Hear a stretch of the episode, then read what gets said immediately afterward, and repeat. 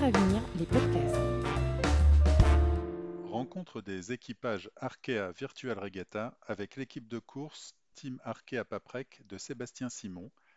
Guillaume Lebrec répond à nos questions.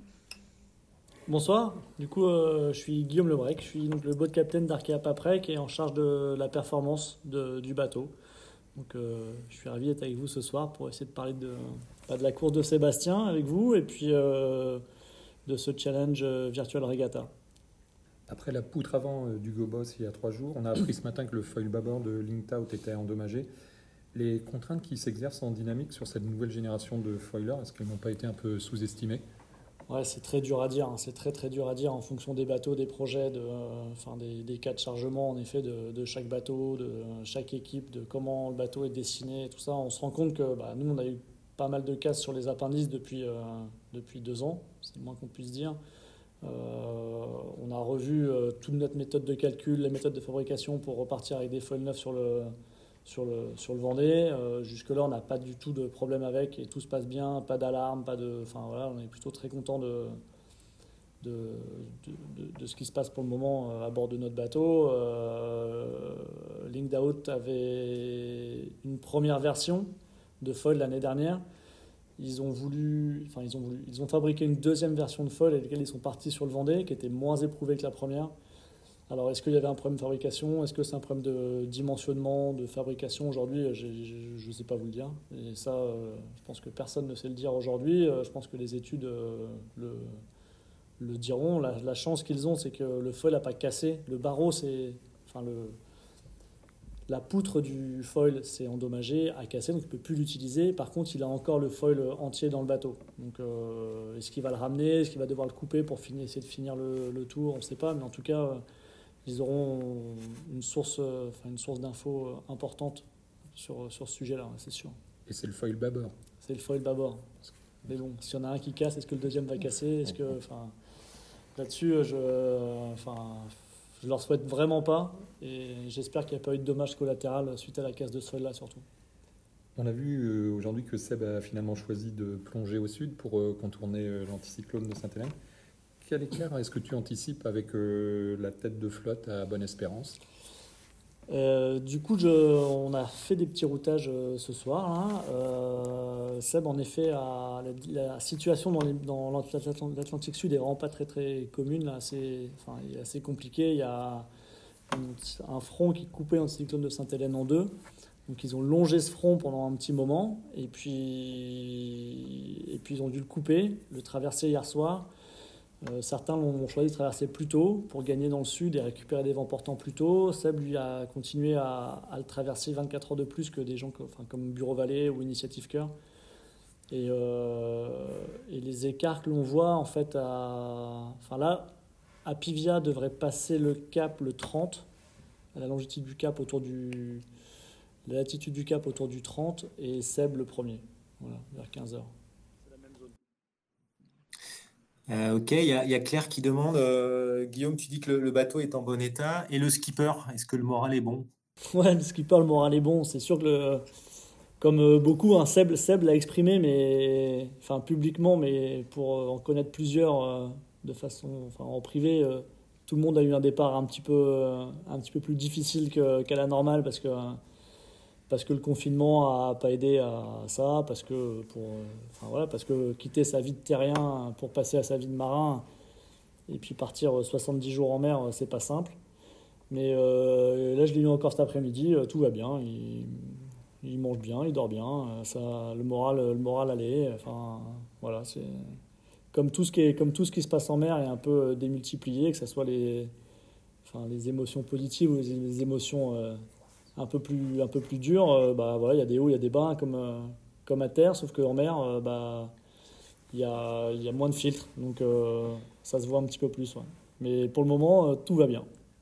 Est-ce que tu peux nous expliquer comment on fait un routage et expliciter un peu les notions de polaire et de fichier de vent? Bien sûr. Alors déjà, il y a deux, il y a deux petits trucs. Je me suis un peu renseigné et donc j'ai essayé de préparer un petit peu ça. Il y a deux sur Virtual Regatta, les polaires utilisés, donc qu'on appelle les polaires, c'est euh, la cartographie en fait du bateau. Le bateau, il faut savoir qu'on lui donne Une polaire, on va donner un angle et un angle et une force de vent associés à une vitesse de bateau. Donc euh, mettons qu'il y ait 15 nœuds à 70 degrés du vent, le bateau, on va lui dire qu'il va naviguer à 15 nœuds. Je dis n'importe quoi, mais c'est... Et donc ça, on cartographie le boulot de... Notre boulot euh, sur, les, vrais, bateaux, pas, les, que les bateaux virtuels, mais sur les vrais bateaux, c'est de cartographier donc, euh, tout, toutes ces forces de vent et tous ces angles pour créer une polaire de vitesse que l'on peut utiliser ensuite pour faire des routages ou pour régler le bateau et, euh, et faire, le bateau, enfin, faire aller le bateau le plus vite possible. Donc sur Virtual Regatta, les polaires qui sont utilisés ne sont pas les polaires des bateaux à foil. C'est, je pense, des polaires euh, de bateaux à dérive de l'ancienne génération, type, euh, type Banque Populaire ou, ou PRB à dérive. Voilà, c'est ça un petit peu moins rapide.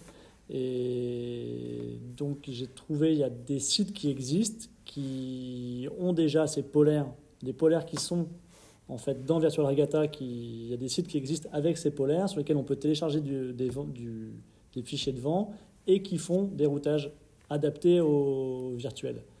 Euh, deux petites questions sur qui, qui décide finalement. D'abord une sur le routage. Est-ce que c'est l'équipe à terre ou est-ce que Sébastien a la décision finale euh, sur la route? Et puis, euh, bah, qui barre le bateau? Est-ce que c'est le pilote ou le skipper? Et dans quelle proportion? Alors, la première réponse, elle est hyper simple, c'est que le routage est interdit selon la classe IMOCA. Donc, euh, la seule personne à prendre des décisions sont les marins, sont les skippers qui sont à bord des bateaux. Donc, ils ont tous les outils nécessaires euh, à, ça pour s'aider à prendre des décisions. Mais c'est Sébastien et Sébastien seul qui prend, qui, qui prend ces décisions de savoir euh, où il va et si, si il fait du sud, de l'est, de l'ouest, du nord. C'est son problème et ses décisions, j'ai envie de dire.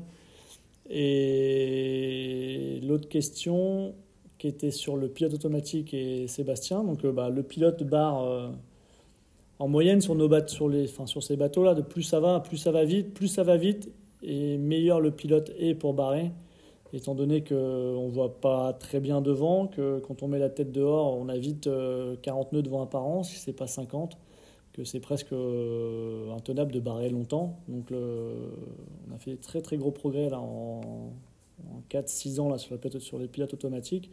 Et donc c'est, je dirais, 90% du temps le pilote qui barre. Par contre, le pilote, il faut le régler.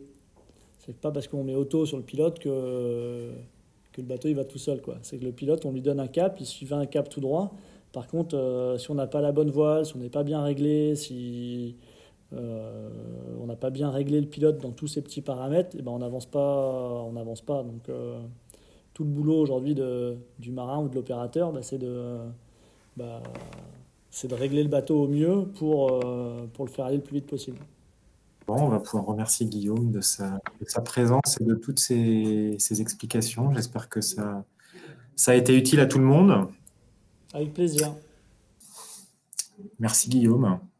Bonne soirée. Et puis bonne régate. Merci, à très bientôt. Au revoir. On se retrouve prochainement pour un nouvel épisode du podcast de Suravenir. D'ici là, vous pouvez les retrouver en intégralité sur notre espace SoundCloud. Podcast de Suravenir, la filiale Assurance Vie d'Arkea.